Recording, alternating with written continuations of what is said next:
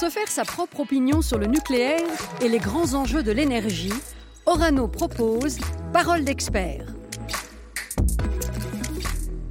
Bonjour et bienvenue dans ce podcast consacré à l'innovation, l'innovation qui est fortement ancrée dans l'ADN d'Orano. C'est pourquoi nous sommes avec euh, Nathalie Collignon. Bonjour. Bonjour Yves. Directrice de l'innovation chez Orano. Vous aurez noté l'intitulé de ce podcast Innover pour se réinventer. Euh, ça dit tout en somme des, des enjeux énormes de l'innovation pour un groupe euh, comme le vôtre.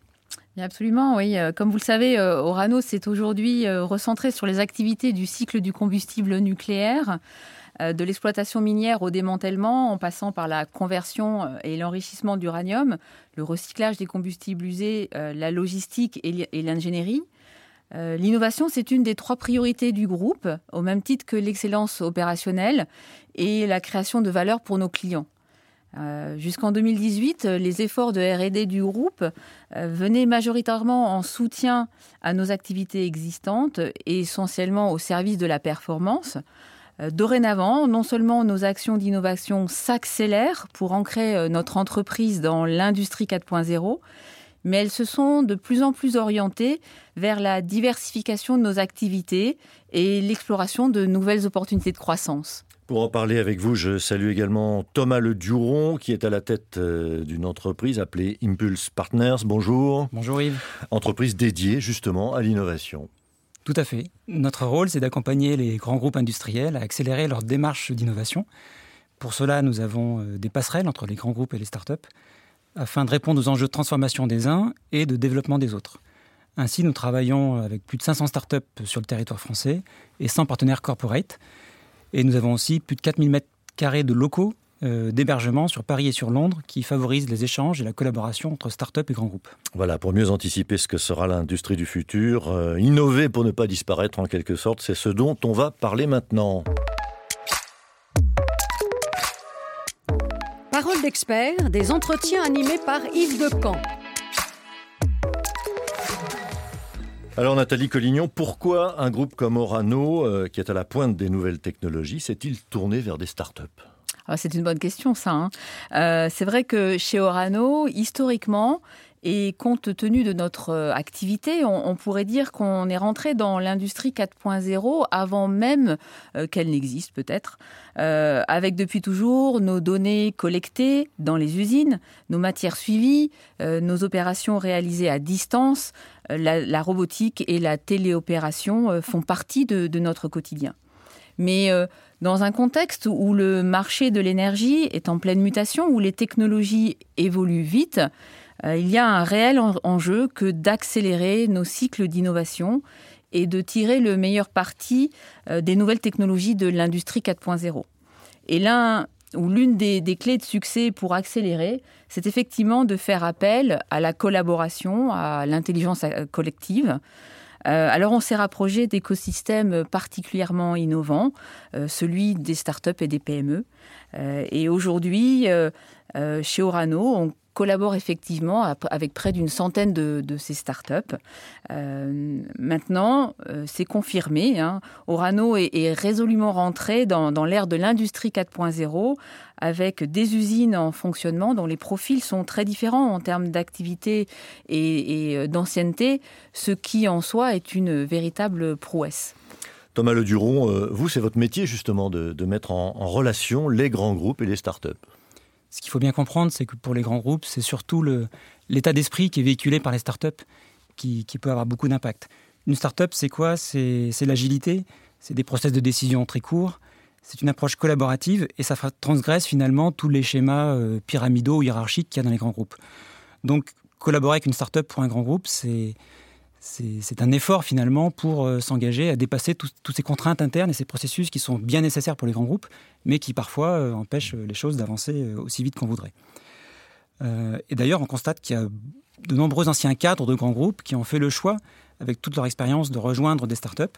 Ils se retrouvent ainsi libérés de, de, certaines des contraintes, de circuits de décision qui sont lourds, et ils peuvent se concentrer pleinement sur leur métier et apporter leur énergie sur un savoir-faire et le développement d'un mode entrepreneurial. Et c'est très juste que ce que tu dis, Thomas. Hein, euh, euh, cet état d'esprit euh, véhiculé par les startups, cette horizontalité de management et de décision, cet espace d'oxygénation qu'elles qu'elles procurent, cette capacité qu'elles ont à être vraiment focalisées sur leurs clients, la valeur portée par leurs solutions, c'est effectivement très très inspirant pour nous. Et, et moi, je crois euh, profondément que pour révéler une capacité d'innovation, il faut parvenir à libérer de l'espace à nos collaborateurs, leur donner du temps pour euh, observer le monde, ce qu'il se passe ailleurs, s'en inspirer, euh, prendre du recul et lever la tête de, leur guidon et quelque part leur apprendre aussi à remettre les utilisateurs et les clients au centre de, leur réflexion. Et, et, chez Orano, cet état d'esprit, il se diffuse au sein du groupe. On déploie une stratégie que l'on a appelée euh, dans notre jargon du test and learn fast. Euh, elle consiste en fait à, retenir au maximum nos investissements technologiques tant qu'on n'a pas validé les hypothèses de création de valeur, l'intérêt des clients, des utilisateurs et l'écosystème pérenne dans lequel on peut s'inscrire euh, et les facteurs différenciants que l'on peut apporter. c'est un facteur clé de succès pour exploiter nos business models existants et c'est très important de continuer à le faire, mais aussi euh, d'explorer de nouvelles opportunités de croissance. Alors comment fait-on, euh, Nathalie Collignon, pour réinventer son business model justement? Bah, C'est très compliqué, hein. Euh, mais on, s'y attelle. et comme beaucoup de grands groupes, on a passé beaucoup de temps évidemment à innover au service de la performance, il faut évidemment continuer à le faire pour plus de productivité, de compétitivité, de sûreté, bien sûr. Mais euh, encore une fois, face à cette accélération générale des changements dans le monde, que ce soit en termes de climat, euh, d'énergie, euh, de technologie qui deviennent accessibles à tous à des coûts extrêmement bas, et depuis la création d'Orano, les actions pour diversifier nos activités se sont accélérées. Euh, et pour cela, vraiment, il ne tient qu'à nous hein, de, valoriser encore davantage nos compétences uniques, notre expertise reconnue mondialement, nos technologies de pointe et les matières du cycle du combustible nucléaire pour explorer ces nouvelles opportunités de croissance au service de la société dans une démarche de développement durable.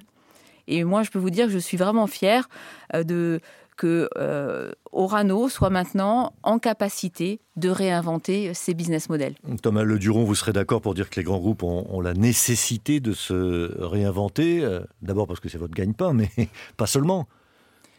Aujourd'hui, les grands groupes industriels, ils, font face à, d'énormes transitions finalement. Il y a d'abord une transition environnementale hein, sur le, carbone et le climat, une transition digitale avec tout ce qui se passe au niveau des technologies, une transition générationnelle où la plupart des grands groupes aujourd'hui ont des, grosses difficultés à, Ils ont des pyramides des âges vieillissantes d'une part, et d'autre part, ils ont des difficultés à attirer des jeunes collaborateurs vers eux parce que le, modèle grand groupe finalement euh, plaît moins qu'il a pu plaire à une époque. Et puis enfin, il y a une évolution des usages, et ça on le voit euh, tous au quotidien, euh, où maintenant les, usages drivent tout. Et donc ces, grandes transitions, elles viennent menacer les, équilibres qui étaient ceux des grands groupes. Et s'ils veulent survivre, ou en tout cas s'ils veulent rester leaders, ils n'ont pas d'autre choix que de se réinventer. Alors maintenant, se réinventer, c'est un mot assez facile, hein, puis certains pourraient utiliser dans leur communication euh, le terme se réinventer, euh, mais ça ne se décrète pas. Et il faut noter que la crise du Covid, euh, plutôt que de, mettre en pause finalement ces désirs d'innovation, ont plutôt accéléré ce besoin de réinvention, parce que, je ne vais pas reciter tous les sujets que j'ai cités, mais sur l'environnement, le digital et le générationnel, le Covid a plutôt donné un, coup d'accélérateur. Et donc, euh, humblement, euh, je dirais qu'on n'a pas forcément la recette magique pour se réinventer. Mais ce qui est important, c'est de confronter euh, les grands groupes et notamment leurs collaborateurs à, toute la mine et le vivier finalement de, solutions et de business models que les startups peuvent approcher, peuvent, apporter. Certains marchent, certains ne marchent pas, mais en tout cas, il faut les confronter, il faut les tester, d'où le, test and, learn qu'évoquait Nathalie tout à l'heure. Et puis ensuite, il faut que les grands groupes qui sont généralement assez processés pour, euh, pour éviter le risque, justement, savent, à une échelle projet euh, plus confidentielle, accepter une dose de risque. Parce que travailler avec une start-up, c'est du risque.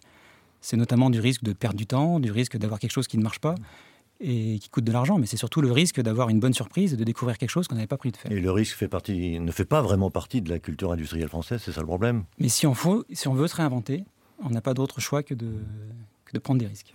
Alors pour parler très clair, euh, très concrètement, Nathalie euh, Collignon, euh, parce que tout ça est assez abstrait hein, finalement, quelles sont vos pistes de réflexion pour projeter Orano dans le monde de demain? Bien, en fait, nos, pistes de réflexion, elles sont nombreuses, parce qu'en fait, on, s'est rendu compte que les actifs du, du, nucléaire peuvent représenter des ressources clés pour les business models de demain, et en particulier euh, dans des secteurs d'avenir comme le médical, le spatial, la transition énergétique, euh, l'économie circulaire.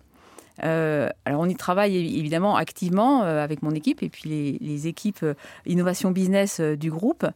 Alors bien sûr, un bon nombre de ces sujets sont confidentiels, vous le comprendrez bien, mais je peux évoquer par exemple la, valorisation de certains isotopes comme le plomb 212 euh, pour développer de nouvelles thérapies contre le cancer, comme euh, Oranomed le fait déjà. Mais d'autres isotopes sont étudiés euh, en parallèle pour poursuivre cette dynamique dans le secteur médical. Alors je précise qu'un podcast existe sur le sujet et qu'on peut l'écouter, le, retrouver sur les réseaux sociaux d'Orano. Absolument, et vous trouverez, vous écouterez Julien Daudet qui, qui, vous parlera bien en détail de, de ce sujet-là.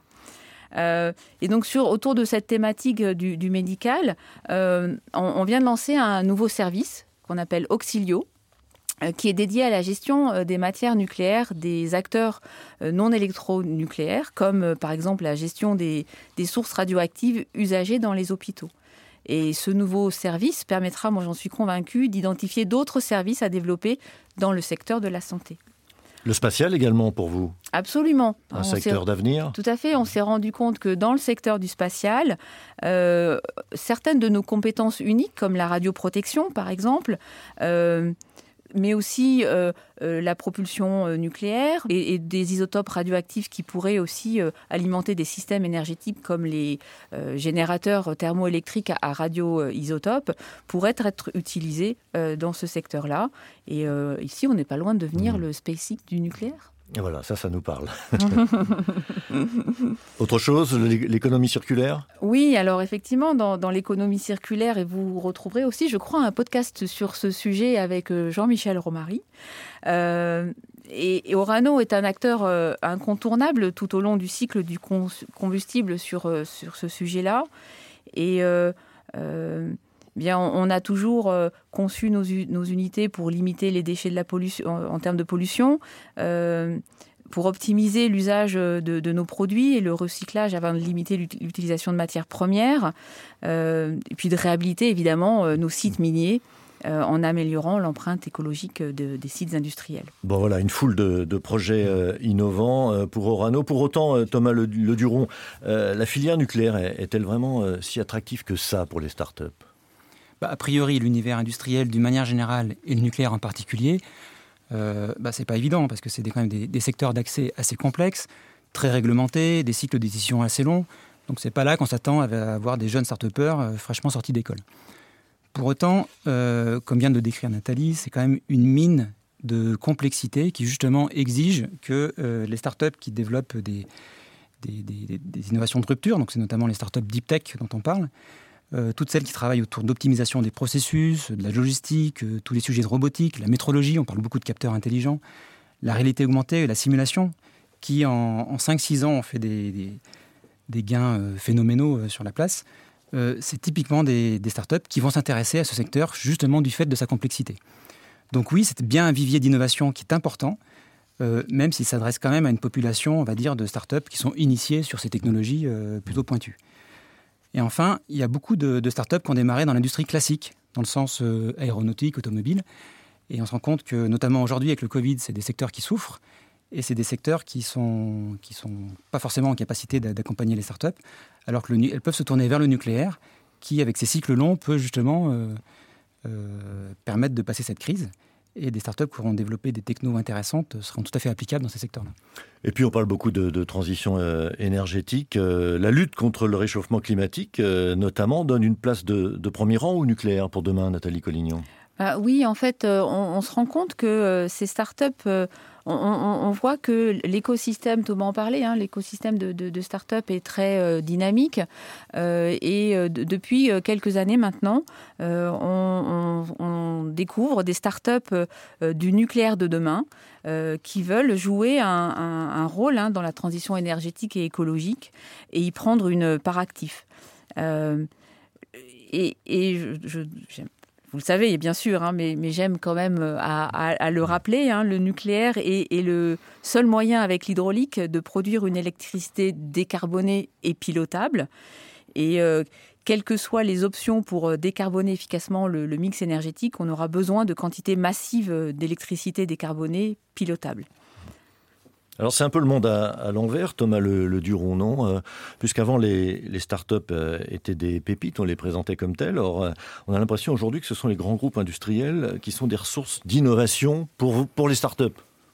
Alors, il faut bien comprendre qu'au-delà des effets de mode, il y a une forme de codépendance bénéfique entre les startups et les, les industriels. D'une part, les startups ont besoin des grands groupes pour exister, pour trouver des marchés, notamment les startups dans le B2B. Euh, mais d'autre part, euh, les startups euh, apportent finalement aux grands groupes cette nécessité de se confronter et donc les permettent de se réinventer. Donc finalement, il faut, il faut bien comprendre que, au-delà de la pépite dont on peut parler, la qualité de la relation entre le grand groupe et la startup va être sur la manière de gérer la croissance de la startup, de capter la valeur, de rendre la startup compatible avec les exigences du monde industriel. Et chez Orano, c'est des exigences qui ne sont pas simples, donc il faut, faut que la startup finalement se mette au niveau. Et donc c'est cette, cette, confrontation euh, bénéfique des deux côtés qui va à la fois permettre à la startup de grandir et à Orano de bénéficier de l'impact de, de, l'apport de la startup, aussi bien sur le côté opérationnel que sur le côté euh, humain et état d'esprit dont on parlait tout à l'heure. Alors, euh, Thomas, Thomas le sait, hein, on parle souvent hein, de, d'incubateurs, d'intrapreneuriat. Et ce sont des mots que je trouve un peu galvaudés, hein, euh, un peu des, mots à la mode. et pour Orano, ce sont ce qu'on on préfère vraiment parler plutôt que, d'utiliser ces termes-là. Hein, on va vraiment vers la concrétisation de nos ambitions en termes euh, que ce soit euh, de collaboration avec les, startups euh, dans, un mode gagnant-gagnant, hein, ou que ce soit d'essayer de s'inspirer de, leur état d'esprit. Donc, l'innovation, en fait, chez Orano, elle se base sur trois piliers.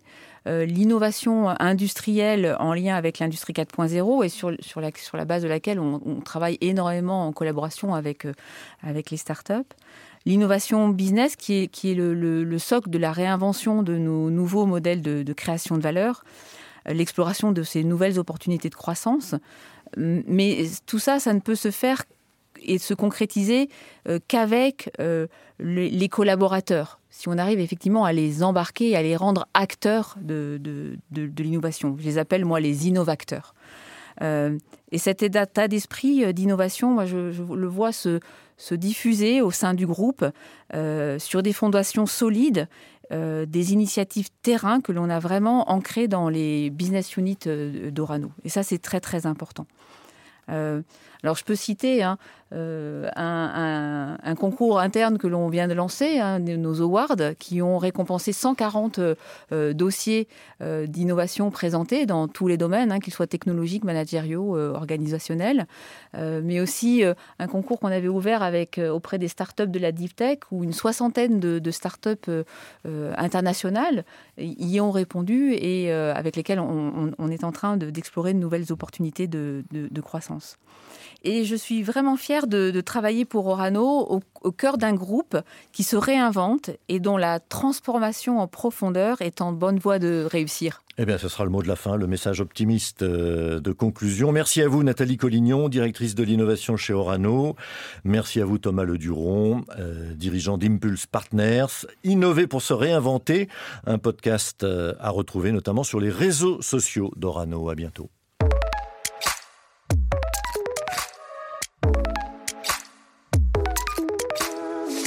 Parole d'expert, c'est une collection d'entretiens en podcast. Orano partage son expertise de l'énergie nucléaire.